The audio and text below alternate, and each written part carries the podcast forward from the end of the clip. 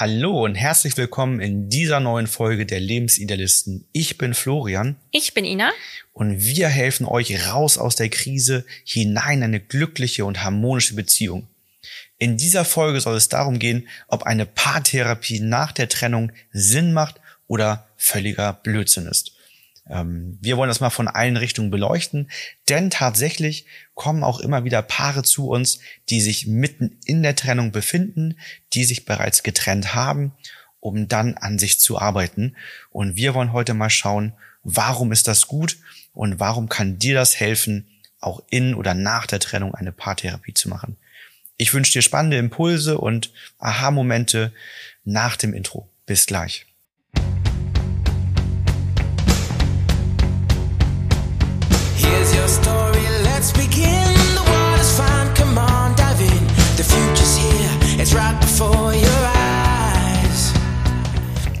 Eine Paartherapie kennen die meisten Menschen eigentlich nur in Bezug, die Beziehung zu retten. Also wenn man in der Krise ist, wenn man sich externe Hilfe holt, um die Beziehung sozusagen nochmal neu zu starten, nochmal neu zu gestalten.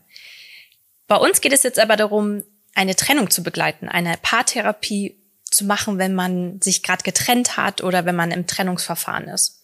Und deswegen haben wir einmal für euch vier Fragen aufgelistet, ob sich eine Paartherapie denn noch lohnt oder eine Chance sozusagen auch ist, wenn man schon in der Trennung ist. Ja, nach einer Trennung wird Paartherapie nur selten in Betracht gezogen, weil man das einfach kaum kennt. Obwohl, wenn man genauer darüber nachdenkt, ja einfach noch viele Sachen hat, die einen verbinden häufig in einer Trennung. Also gerade wenn Kinder noch dabei sind oder wenn man zusammen am Haus wohnt.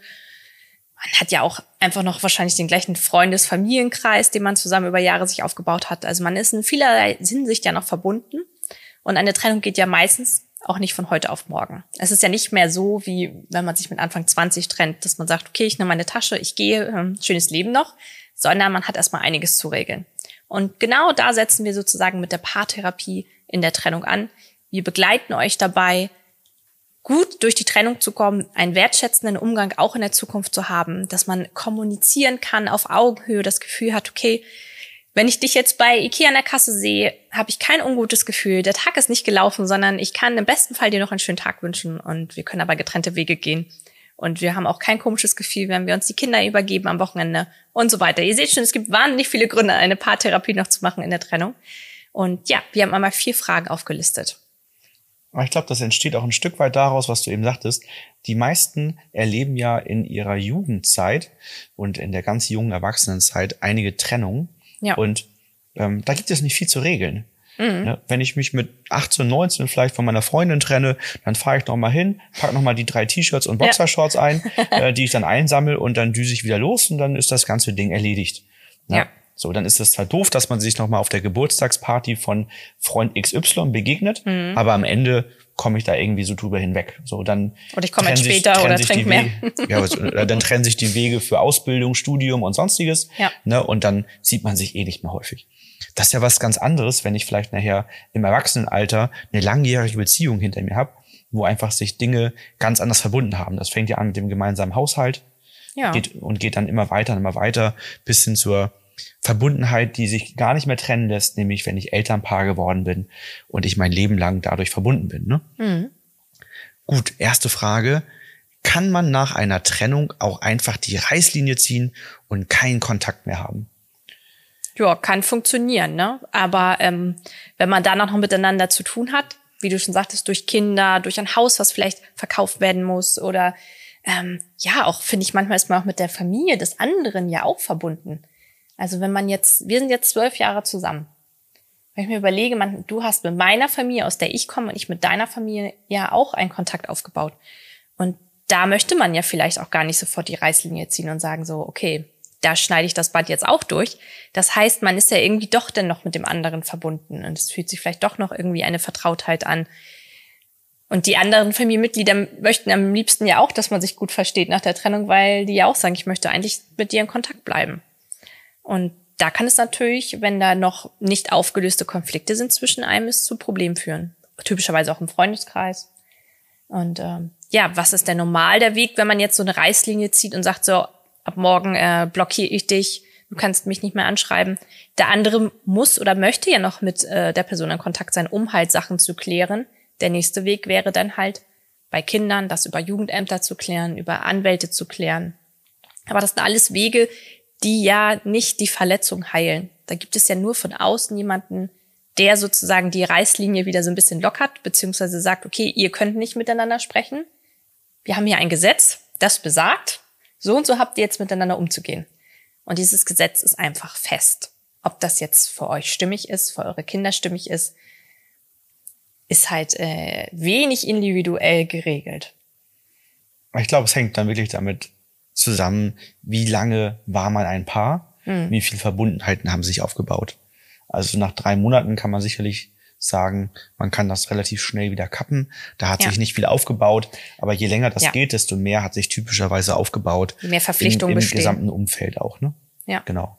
Von daher macht es aber häufig ähm, keinen Sinn, einfach so die Reißleine zu ziehen, sondern dafür zu sorgen, dass man im Guten auseinandergeht und die Dinge, die zu regeln sind, im Guten miteinander regelt, damit einfach auch ein, ja, ein gutes Gefühl auf die Zeit zurückblickend entsteht.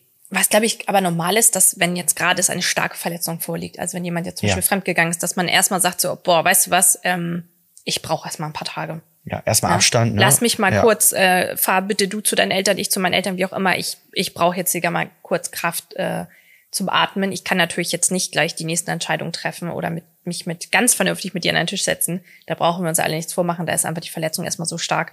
Und da wird ja auch von niemandem verlangt, in dem Moment sofort zu funktionieren. Ne? Man darf dann ja auch erstmal traurig und wütend sein im ersten ja. Moment. Ja, gerade wenn diese Gefühle vorherrschend sind, dann lassen sich eh keine sachlichen, vernünftigen Entscheidungen nee. und Kompromisse finden. Ähm, das, das läuft eh dann auf Konflikte hinaus. Ne? Okay, zweite Frage. Unsere Beziehung ist doch sowieso schon vorbei. Was soll eine Paartherapie nach einer Trennung überhaupt noch bringen? Ja, da geht's dann häufig auch um das nachhaltige Auflösen von emotionalen Verletzungen und Konflikten, um dann danach im Guten miteinander umgehen zu können das wird für verschiedene Aspekte gebraucht. Also das eine ist, nehmen wir an, man hat zum Beispiel ein oder mehrere Immobilien gemeinsam mhm. und Vermögen aufgebaut, wo es darum geht, wie können wir das vernünftig lösen, dass da keiner von beiden jetzt als Verlierer rausgeht, sondern beide ähm, da vernünftig rausgehen und das sinnvoll aufgeteilt wird. Das andere ist, dass wenn man Elternpaar bleiben möchte oder auch muss, ja, weil einfach Kinder entstanden sind, und man sagt, wir möchten trotzdem noch gemeinsame Werte dem Kind vermitteln. Wir möchten nicht, dass unser Kind dieses typische Scheidungskind ist, was dann mit entsprechenden Prägungen, Verlustängsten und Co. hervorgeht, sondern was die Situation trotzdem gut übersteht, dann macht es Sinn, ähm, in eine Paartherapie zu gehen und genau das zu besprechen oder auch vorbereiten, das hast du mehrfach gemacht, ne, mhm. zu sagen, ähm, unsere Kinder wissen das noch nicht, wie kann ich es so sagen, dass ich äh, möglichst wenig Prägung auslöse, wenigst Ängste auslöse ja. und welche Gefühle der Kinder, je nachdem, in, in welchem Alter sie sind, ähm, können da auf mich zukommen. Wie könnte ich damit optimal verfahren, um einfach möglichst gut aus dieser Situ Situation rauszugehen? Ähm, das ist auch ganz praktisch gemeint. Also wir jetzt, wenn ich kurz einhaken darf, ich hatte mal ein paar da war das Kind noch sehr, sehr klein, also ich glaube zweieinhalb. Da bedarf es einfach nicht viel Erklärung, weil das Kind kann es noch gar nicht greifen. Aber wie kann ich Trauer begleiten? Und wie kann ich auch Ängste bei dem Partner, bei der Partnerin abbauen oder Ex-Partner in dem Fall? Zu sagen, okay, was, was ist the worst case, sage ich mal, am Abend, wenn das Kind denn bei dem anderen das erste Mal übernachtet und nur weint und zu Mama will? Was können wir vorher absprechen, damit wir alle mit einem guten Gefühl zu Hause sitzen? Weil es ist ja wahrscheinlich nicht so, dass die Mutter denn zu Hause sitzt und sagt, oh, freier Abend, nach mir die Sintflut, egal was mein Kind heute Abend macht, ich gehe nicht ans Telefon. Sondern die wird auch da sitzen und sagen, oh, geht das gut? Und wird ein besseres Gefühl haben, wenn es davor Absprachen gab, zu sagen, okay, wenn es gar nicht geht, ruf mich an, wir machen FaceTime, wir haben und die und die Strategien uns überlegt. Ne, dass beide auch einfach äh, sich gegenseitig stärken können. Nicht mehr als Liebespaar, aber als Elternpaar. Ne?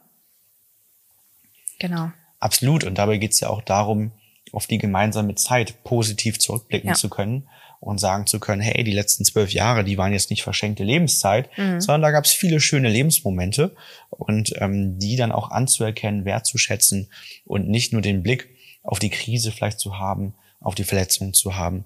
Das hilft natürlich auch enorm, um einfach selber mit sich zufrieden zu sein und gegebenenfalls aber auch entsprechende Prägungen und wenn jetzt auch Brillen, also so Vorurteile, ähm, abzubauen und nicht in eine potenzielle neue Beziehung mit hineinzunehmen. Also ähm, angenommen, jemand ist fremdgegangen und ähm, dann trennen die beiden sich und man nimmt dann Eifersucht mit hinein in die neue Beziehung, dann gehört die da eigentlich gar nicht hin. Der neue Partner, die neue Partnerin kann tief treu sein, das kann nie passieren und trotzdem trifft denjenigen eine Eifersucht, was die Beziehung belastet und erschwert. Das heißt, die Ursache und die Verantwortung liegt in der Beziehung davor.